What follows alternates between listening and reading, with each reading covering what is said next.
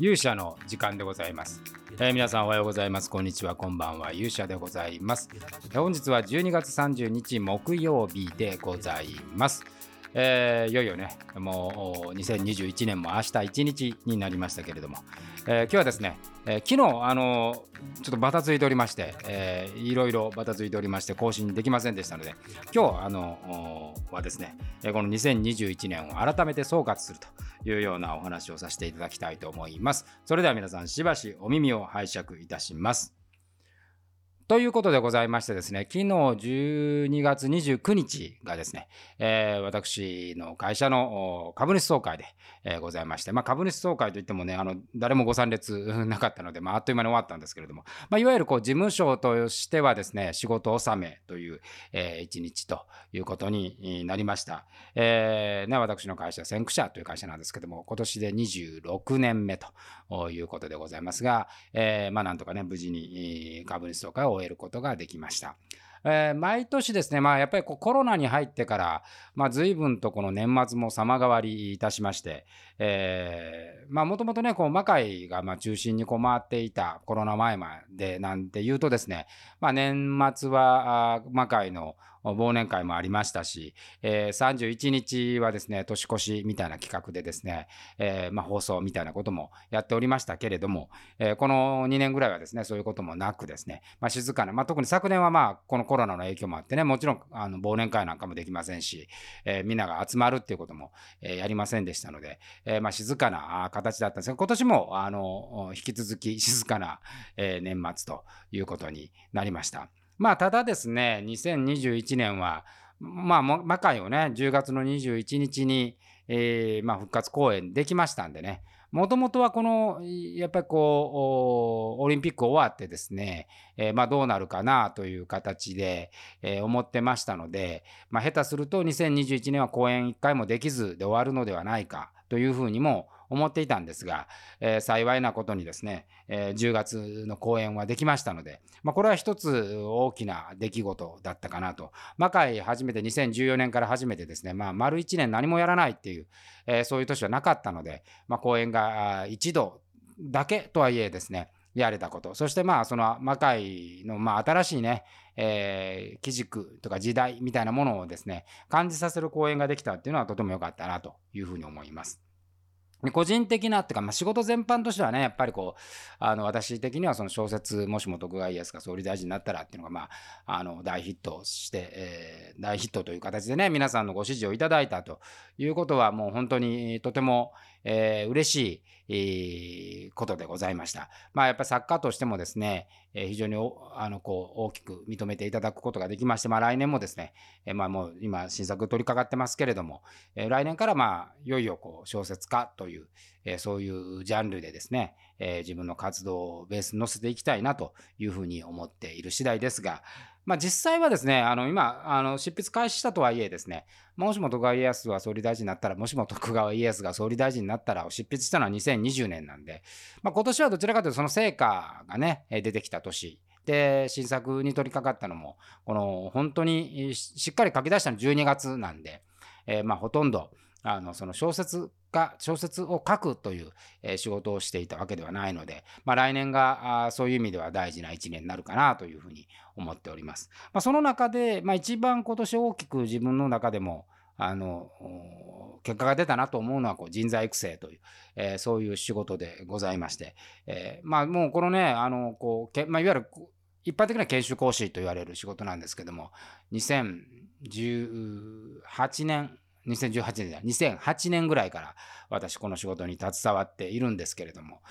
なかなかね、こう、初めて、まあ途中ね、まあ講師、まあどうかな、やめようかなと思った時期もありますし、えー、定まらないというかね、こう、ニーズがあって、こう、その課題に対して、まあ例えば新入社員研修とかね、えー、こういうことしてほしいっていう課題にお答えするっていうことはあったんですけども、こう、自分の中でこう人材育成のプログラムとか、あそのやっていくべきことっていうことがこう定まるっていうことがなかなかね、このキャリアの中でもなかったんですが、今年はそれがようやくこう形になって自分の中でも見えてきて、えー、そしてこう手法としてもですね、えー、自分の体にしっくりくる手法ができ、なおかつそこにこう組織というね、えチームというものがあのちゃんと目的に向かって結成できたっていう意味ではですね、え実は2021年はこれが一番大きかったんではないかなというふうに思います。え、まあ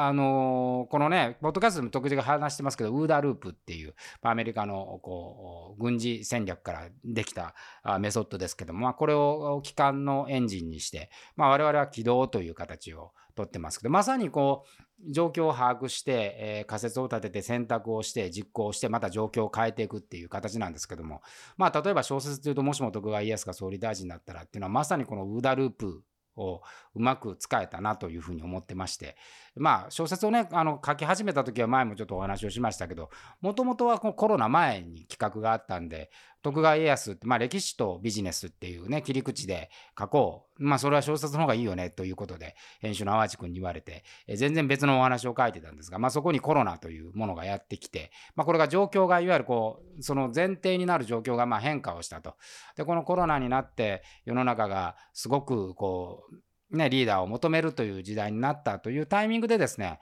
まあ、仮説的にはあの今求められるっていうことはやっぱりリーダーリーダーが求められるんだと。でこのリーダーというものをですね、えー、描くということにこう切り替えよう、えー、まあ仮説がそうなった時に選択として今までこう書いていた。まあ多分もうその時には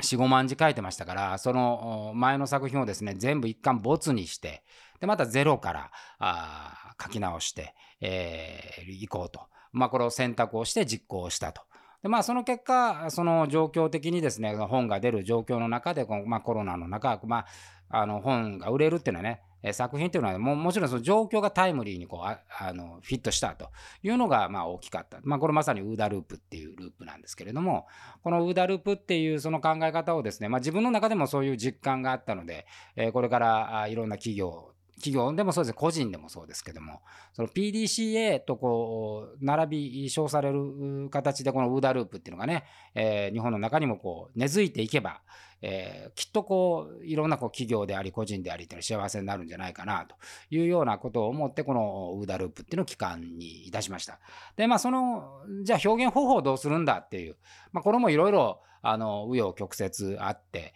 えー、やっぱこうメソッドをね今みたいなさこれがはい事実です。これが状況ですよ、えー、これが仮説ですよ。これが選択ですよっていうこうフレームを教えたところでですね、まあ、できるわけではないわけでそこにこう次のまあ着目点っていうのは、まあ、人間っていうのはやっぱ思考があってその思考が変化しないとダメだしその思考に沿ってこうものを考える。しかもそこに人間っていうのは感情という非常にまあエモーションっていうねえーまあ、我々はこう思考を4象限、まあ、心理学の基本的な考え方ですけど4象限に分けていて、えー、ファクト事実とそれからあアクション行動と、えー、そしてコミュニケーション、えー、そして、えー、E がエモーション。これで、えー、こう頭文字を全部作るとフェイス顔になるんですよね、えー、これが人をその形づける思考であるというふうに考えておりまして。で、まあ、このフェイスというものですで。その中でもやっぱりエモーションっていうのがね、めちゃくちゃ人間には大きく、エモーションとコミュニケーションですね。この CE と呼ばれるものが、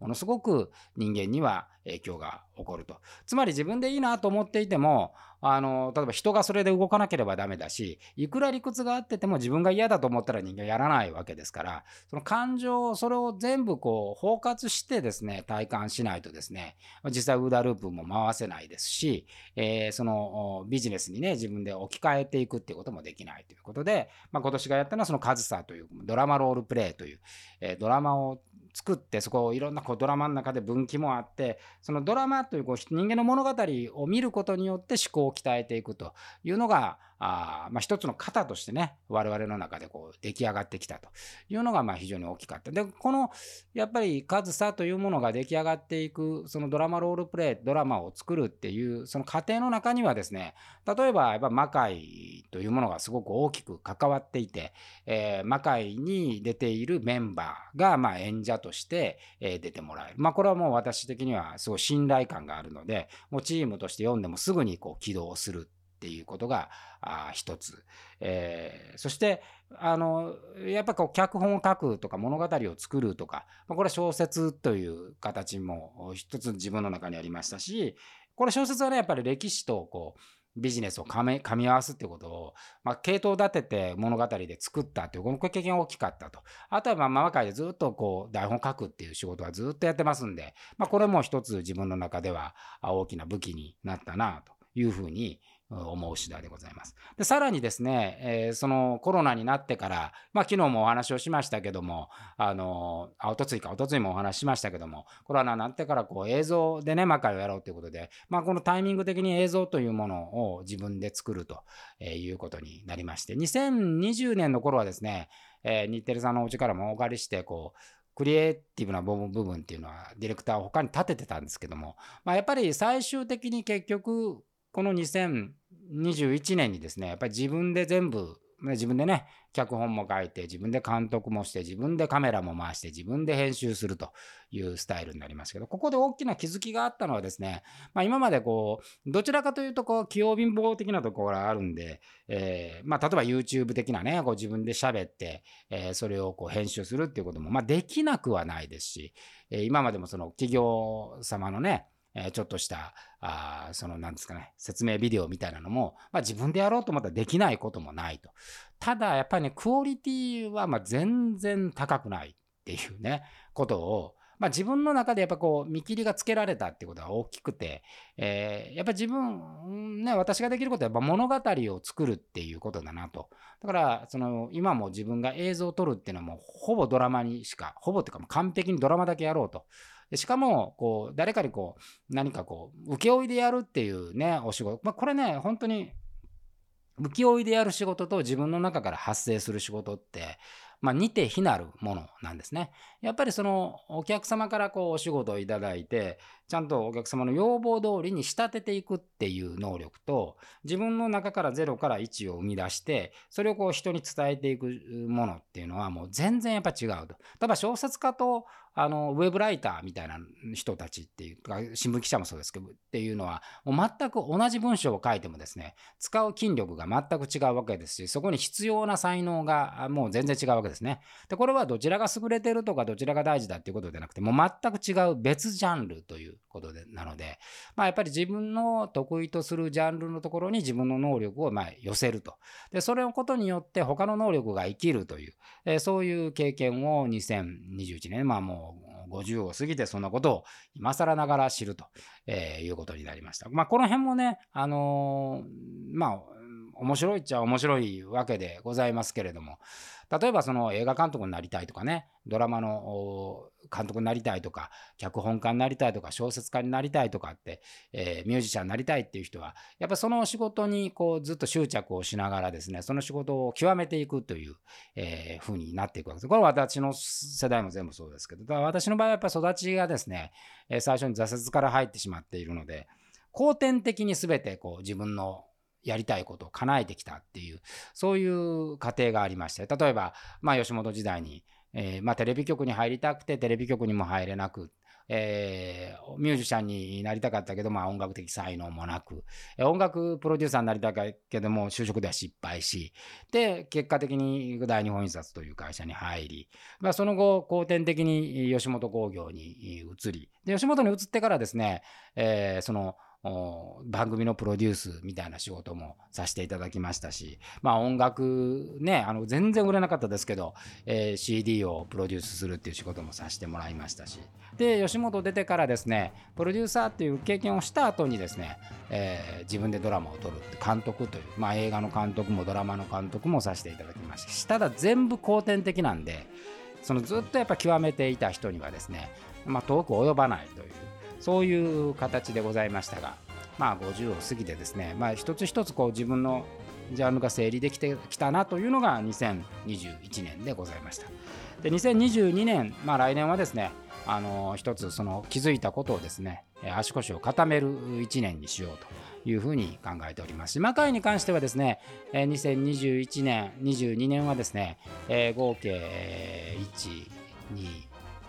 3、4、5本ですかね、えー、5本の公演を今予定をしております。えー、5公演ね。えー、まあ年間それまではね12公演やってたわけですから、まあ、半分以下なんですけどもまずそのしっかりとこう魔界の軸を作る1年にしようと思うんで5公演をあの計画をしております。えー、ですので、まあ、その第1弾が2月4日にね、えー、亀有でスタートするんですけれども、ぜひ皆さんにも足を運んでいただきたいと思う次第でございますが、まあ、何はともあれですね、えー、2021年ももう終わりでございまして、1年間どうもお世話になりましたと、あこのポッドキャストも細々ながらですね、えー、また今年1年続けられたんで、来年もですね、えー、細々ながら続けていきたいなというふうに感じておる次第でございます。えー、年明けにはですね、ちょっとある発表、発表というか発表というほどではないんですけれども、えー、まあ私個人的にはね、ね重要なことがあるので、まあそれをまたこのポッドキャストでお話をすることがあるかなというふうに思いますが、まあ、まずはですね、えー、明日一日はちょっとお休みをさせていただいて、まあ、